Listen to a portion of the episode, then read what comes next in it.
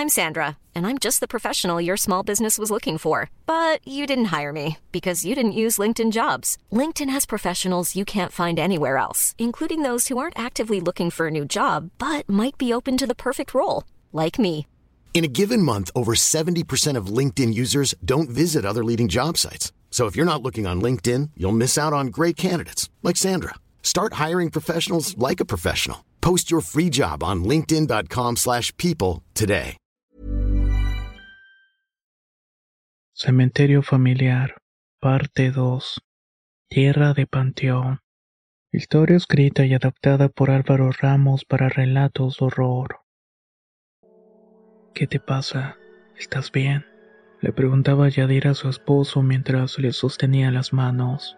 No podía respirar y otra vez tuve ese sueño. Esas enormes manos húmedas con uñas largas que comenzaban rascándome la cara lentamente. Luego me tapaban la nariz y la boca para ahogarme, ¿sabes? ¿Verdad que solamente es un sueño? Decía lleno de miedo Gabriel. Claro que es un sueño, no hay nadie más en la recámara. Mira mis manos, son pequeñas y desde que nos venimos a vivir no puedo dejarme las uñas largas. Seguramente algo te tiene inquieto y no me lo quieres decir. En el fondo Gabriel sabía que su mujer tenía la razón. Algo lo tenía intranquilo y a punto de quitarle el sueño completamente. Y ella, Yadira, era la razón de sus miedos. Tenían siete meses de casados y por petición de sus madres la pareja había regresado a vivir a la hacienda, lugar que para nada provocaba la felicidad al joven. La presión de comportarse como su abuela y su madre querían la obligación de meterse de lleno los negocios de la familia, y esa extraña necesidad de tener vigilada su hora esposa lo tenía sumamente angustiado. Todo eso sin mencionar que desde hacía tres meses atrás su madre había estado teniendo problemas constantes de salud. Estos comenzaban a repercutir de manera grave en su estado físico y mental. Desde la boda había algo que tenía preocupada a la abuela, y era la calma que se sentía por todo lugar. Incluso el propio Gabriel estaba diferente. Siempre se encontraba atrás de su esposa, siempre haciendo casos a sus consejos e intrigas. Nunca le llevaba la contraria a las tres mujeres que gobernaban su vida, pero ya comenzaba a cuestionarse el porqué de muchas cosas tal cual y como las conocía. Doña Genoveva pasaba todas las tardes o al menos una hora sentada en el cementerio de la familia. No importaba las inclemencias del tiempo. Desde hacía varias semanas era algo que no podía dejar de hacer. A su lado siempre estaba Clotilde, la más vieja y leal de la servidumbre. ¿Qué hace tu abuela ahí? Es un poco raro que todas las tardes a la misma hora se sienta ahí a llorar. ¿Llorar? ¿Cómo sabes que se pone a llorar? Cada día cuando vuelve ella se seca las lágrimas con un pañuelo. Mientras tanto Clotilde le toma el brazo para que no se vaya a caer. Gabriel, quien trataba de no darle mucha importancia a aquello, únicamente le respondió, Extraña mucho a mi abuelo. Hace tiempo que no lo ve. La ausencia de aquellos seres fantasmales comenzó la misma noche en que los sueños de Gabriel comenzaron, que justamente coincidían casi con la fecha en que su madre tuvo el primer desmayo. Gabriel y su abuela pensaban que lo que estaba causando todo aquello en esa casa era un demonio Manos grandes y húmedas con largas uñas que te quieran ahogar. Debe ser un demonio. Antaño tuvimos varios por aquí, decía la abuela Genoveva mientras le servía un plato caliente de sopa a Gabriel. Esa tarde había mandado a Yadira a comprar cosas con Mariano y Frida, los cuales eran los encargados de la cocina. Si ella iba a ser algún día la señora de la casa, tenía que saber cómo hacer las compras dónde debía hacerlas y cuánto se debía gastar, aunque en realidad lo único que querían era que estuviera fuera de la propiedad por un par de horas. La abuela quería comprobar que lo que ella andaba rondando era un demonio, y que si acaso ella lo había invocado. El largo corredor trasero de madera blanca que daba justamente hacia el enorme patio era un lugar donde Gabriel pasaba las tardes. Jugaban esos cómodos asientos con grandes cojines mientras su madre y su abuela se encargaba de lo demás. No le gustaba ver mucho hacia los árboles, Sabía que si ponía la suficiente atención podría verlos. Sí, a ellos, aquellos familiares que nunca conoció, pero que era obligado a convivir con ellos. No importaba que ahora estuvieran muertos. Eran personas que en su tiempo fungieron como jefes de familia, cumplieron roles importantes de la misma, y a pesar de que ya no estuvieran ahí físicamente ni pudieran disfrutar de la fortuna que generaron, seguían tomando decisiones importantes. Seguían de alguna manera influenciando en la vida de los que habitaban en aquella vieja y enorme propiedad. Gabriel no podía tener mascotas pues no eran del agrado de su abuelo. No podía invitar a nadie a jugar con él pues el ruido molestaba a los muertos. Gabriel pasaba más tiempo conviviendo con los muertos que con los niños de su edad.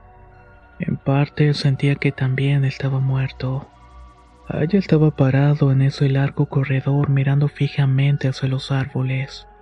Esta vez no tenía miedo y no tenía nervios de verlos. Sabía que por alguna razón ellos ya no se aparecían. Sostenía un vaso de agua y esposaba una ligera y casi imperceptible sonrisa. Era una sonrisa de tranquilidad, hasta que un grito aterrador se llevó toda aquella calma. El grito provenía de la recámara de su madre, pero no lo había hecho ella. Era Griselda, la más joven de la servidumbre. La joven subía con agua y las medicinas de la señora y cuando le abrió la puerta de la recámara, encontró a la mujer con las ropas llenas de sangre. Estaba chupando como si de una paleta dulce se tratara. Aquello que la mujer chupaba no era otra cosa que su índice derecho, mismo que se había cercenado con la ayuda de un tenedor. La escena era aterradora. Una mujer de 50 años con la mirada completamente perdida. Se encontraba chupando su propio dedo lleno de sangre mientras su mano chorreaba más líquido rojo sobre su ropa. Parecía que no podía dimensionar lo que había pasado, y también parecía que no sentía dolor alguno. Cuando Gabriel llegó, su abuela no le permitió pasar. No quería que viera a su madre de esta manera. De por sí era bastante impactante verla deambular por la casa con apenas 40 kilos de peso, la cabeza rapada y encorvada como una anciana de 100 años. Para él sería peor verla de esta manera completamente ausente y sin un dedo. No pases que ella va a estar bien. De todos modos ya viene el Fausto para checarla. No te preocupes que la vamos a recuperar. Sea lo que sea, se lo vamos a sacar. Le dijo Genoveva al joven que no lo dejaban pasar para ver a su madre. Solo dime qué le pasó, no quiero que le hagan daño. Si no quieres eso, entonces ayúdame a encontrar el origen de su enfermedad. Es un demonio y se lo tenemos que sacar. La visita del doctor Ranero, el médico de la familia y acompañante de vida de la abuela Genoveva, fue tardada. Curar a una mujer que no parecía tener cordura era tarea difícil. No ayudaba al doctor, por lo que recurrió a inyectarle un poderoso somnífero. ¿Has pensado en hablar con Hernán? preguntó el médico mientras guardaba sus cosas. No, Fausto. Él es mi última opción, contestó Genoveva.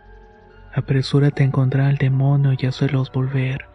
No creo que Amanda soporte mucho tiempo. Hoy en la noche me voy a asegurar de que esa mujer no trajo consigo el demonio. Ten cuidado porque Gabriel parece estar muy enamorado de ella. Gabriel sabe cuáles son las responsabilidades con esta familia. Si ella está haciendo algo para matar a mi hija, él tendrá que decidirlo. Fausto se presentaba como pareja de doña Genoveva aunque vivía solo en una casa propia en la ciudad. Se veían cada ciertos días, pero nunca nadie los vio tener una interacción de pareja. No había besos, abrazos, ni mucho menos palabras de amor entre ellos. Digamos que solamente eran pareja por el mero título. Para cuando Yadira volvió encontró a su esposo hecho manojo de nervios. Daba vueltas por toda la recámara y se tornaba los dedos y no dejaba de repetir lo mismo. No te lleves a mi madre, no te lleves a mi madre. De inmediato ella supo que algo estaba mal y abrazó a Gabriel y lo recostó en su regazo. Comenzó a acariciarle la cabeza mientras le decía que todo iba a estar bien, que ella estaba ahí para cuidarlo, le prometía que nada iba a pasarle. Gabriel, al sentir ese calor humano, no pudo más que echarse a llorar. Estar con Yadira de alguna manera lo desarmaba por completo.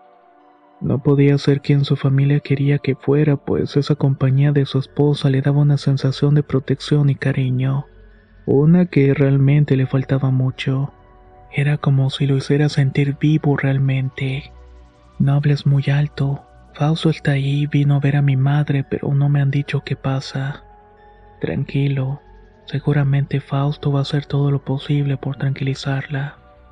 No me preocupa eso, me preocupa mi abuela. Ella solamente llama a Fausto cuando cree que es necesario. Y si él no puede ayudarla, el siguiente en venir va a ser el padre Hernán. Mi abuela cree que hay un demonio en la casa y que se apoderó de mi madre. Cree que su enfermedad es por causa de un demonio y que la ausencia de mi abuelo es por la misma razón. Tu abuelo está muerto, Gabriel. Déjalo descansar en paz. Tú los viste aunque quieras negarlo. Sabes de lo que estoy hablando. Te la pasas evitando esa conversación, pero sabes que lo que te digo es cierto. Esa noche cuando Gabriel se puso a dormir. Small details are big surfaces. Tight corners are odd shapes. Flat, rounded, textured or tall. Whatever your next project, there's a spray paint pattern that's just right. Because Rust new Custom Spray 5 in 1 gives you control with five different spray patterns. So you can tackle nooks, crannies, edges, and curves without worrying about drips, runs, uneven coverage, or anything else. Custom Spray 5 in 1. Only from Rust Spring is my favorite time to start a new workout routine. With the weather warming up, it feels easier to get into the rhythm of things. Whether you have 20 minutes or an hour for a Pilates class or outdoor guided walk, Peloton has everything you need to help you get going. Get a head start on summer with Peloton at onepeloton.com. Yadira se levantó y fue directamente a la ventana. Puso su mirada fija en el cementerio familiar y lo que vio le provocó una placentera sonrisa. Los días pasaban y la salud de Amanda no mejoraba. Era imposible dejarla sola, pues de hacerlo ella posiblemente buscaría la manera de hacerse daño físicamente. Semanas atrás había cortado su largo cabello y fue Clotilde quien la encontró comiéndoselo. Decía que había preparado una sopa. La cantidad de cabello que había ingerido le provocó malestar que la tuvieron que hacer un lavado de estómago. Pero ahora los daños eran más fuertes. El evento del dedo fue solamente el inicio de una serie de laceraciones. Era obvio lo que se venía, y era la presencia urgente del padre Hernán en la casa. El padre Hernán era un sacerdote católico oriundo de España el cual había sido educado en el Vaticano y tenía mucha experiencia en posesiones y exorcismos. Sus principales benefactores eran la familia de doña Genoveva, por lo cual era el sacerdote de la familia, el encargado de ayudarles en todo momento para alejar todo tipo de males en contra de la familia. Si bien no era un tipo malo, estaba atado de manos, pues fueron ellos quienes lo ayudaron a salir de España cuando una falsa acusación de abuso ponía en riesgo su carrera.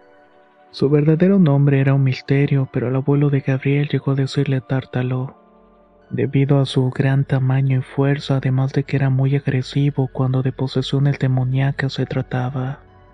¿Cómo sabes que lo que tiene es un demonio? Ni siquiera le has hecho estudios. Puede ser solamente esquizofrenia. Fue lo primero que preguntó el padre al ver el terrible estado mental en el cual se encontraba la madre de Gabriel. Imposible. Nada en la familia ha tenido enfermedades mentales. Créeme, es algo que no puedo ver ni sentir. Es algo que está impidiendo que mi familia venga a ayudarme. El algo que ronda aquí tiene la intención de dañarnos. La última vez dijiste lo mismo y casi terminamos con la vida de esa pobre mujer. Mira la hora, parece un muerto en vida. Pero Clotilde fue lo mejor. De otra forma iba a morir a manos de su asqueroso esposo. Créeme, quitarle ese demonio de encima fue lo mejor para ella. El padre Hernán llamó a Gabriela a Genoveva al estudio. Le dijo que después de analizar a Amanda era obvio que se trataba de una posesión demoníaca haría todo lo que estuviera en sus manos para sacarlos, pero le advirtió. Por el mal estado físico de ella y su falta de claridad mental, Es muy posible que esta batalla esté perdida. Dios peleará con ella como lo hace por todos, pero no les garantizo que logremos sacarle de aquí como ustedes la recuerdan. Aquellas palabras retumbaron en la cabeza de Gabriel como si fueran rocas cayendo por un acantilado. Prácticamente le estaban anunciando que su madre tenía más probabilidades de morir que de sobrevivir, y él no estaba listo para eso.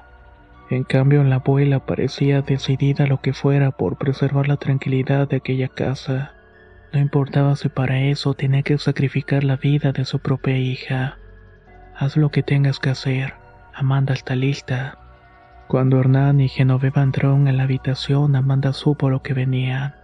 Sus gritos podían escucharse por toda la propiedad. No eran gritos de dolor o de furia, eran gritos de terror. Gritaba el nombre de su hijo, quien tenía prohibido salir de su habitación. Su abuela no solo le había dado esa orden, sino que ordenó a Mariano detenerlo como diera lugar, así que no debía intentar entrar a la habitación de su madre.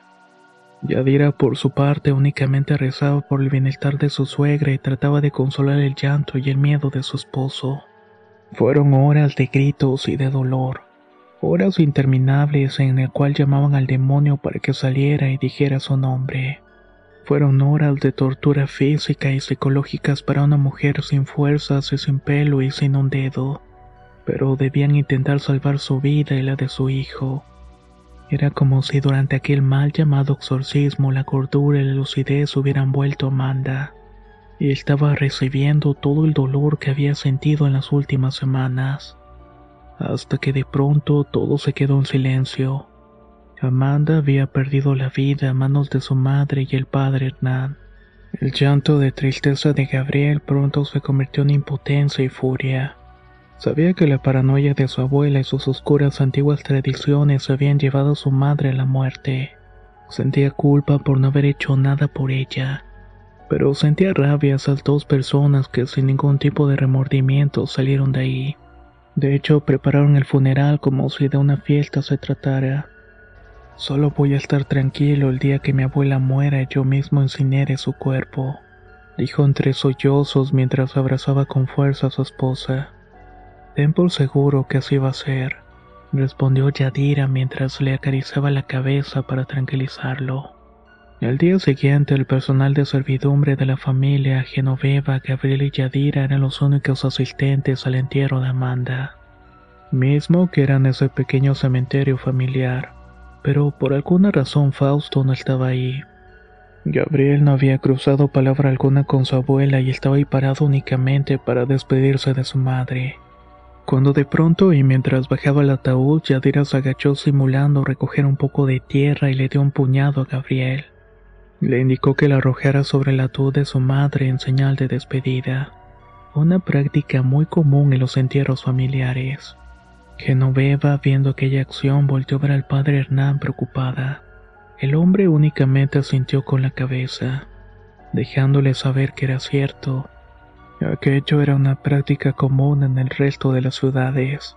Así que uno a uno se fue agachando para recoger un puño de tierra y arrojarlo sobre el ataúd de la mujer.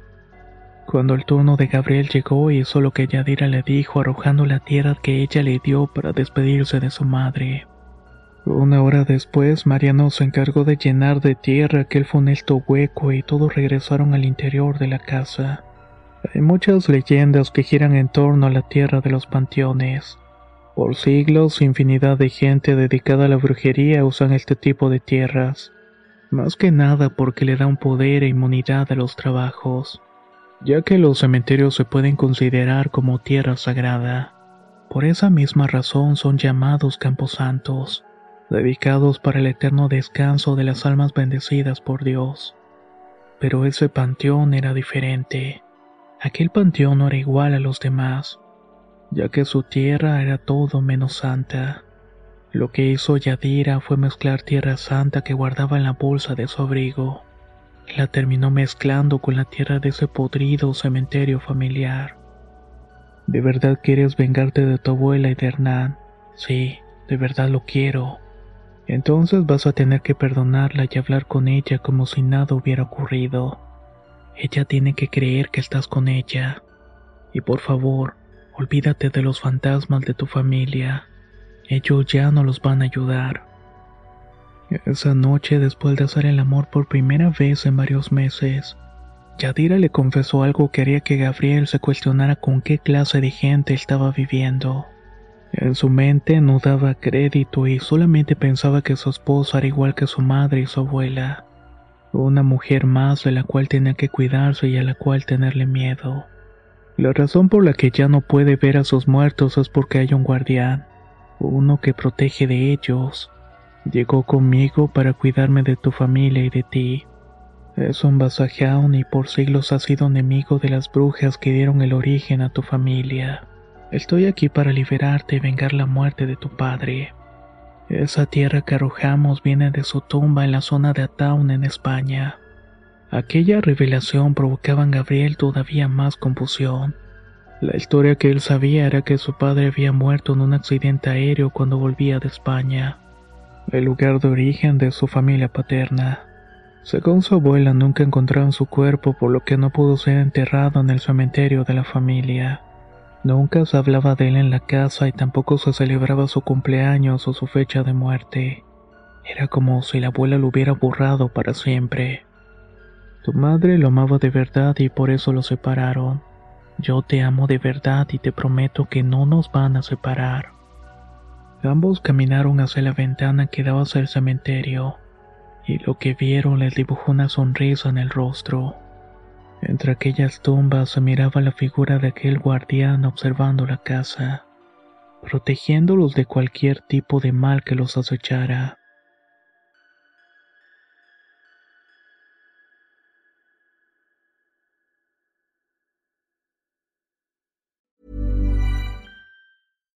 If you're looking for plump lips that last, you need to know about Juvederm lip fillers. With Juvederm Volbella XC and Juvederm Ultra XC, your lip look, whether it's subtle or bold, can last up to one full year with optimal treatment and no additional maintenance. Find a licensed specialist and see if it's right for you at juvederm.com today. That's J U V E D E R M.com. Add fullness to lips in adults over 21 with Juvederm Volbella XC or Juvederm Ultra XC. Do not use if you have severe allergies or a history of severe allergic reactions, or if you're allergic to lidocaine or the proteins used in Juvederm. Tell your doctor if you have a history of scarring or taking medicines that decrease the body's immune response or that can prolong bleeding. Common side effects include injection site redness, swelling, pain, tenderness, firmness, lumps, bumps, bruising, discoloration, or itching. As with all fillers, there's a rare risk of unintentional injection into a blood vessel, which can cause vision abnormalities, blindness, stroke, temporary scabs, or scarring. For full important safety information, visit juvederm.com.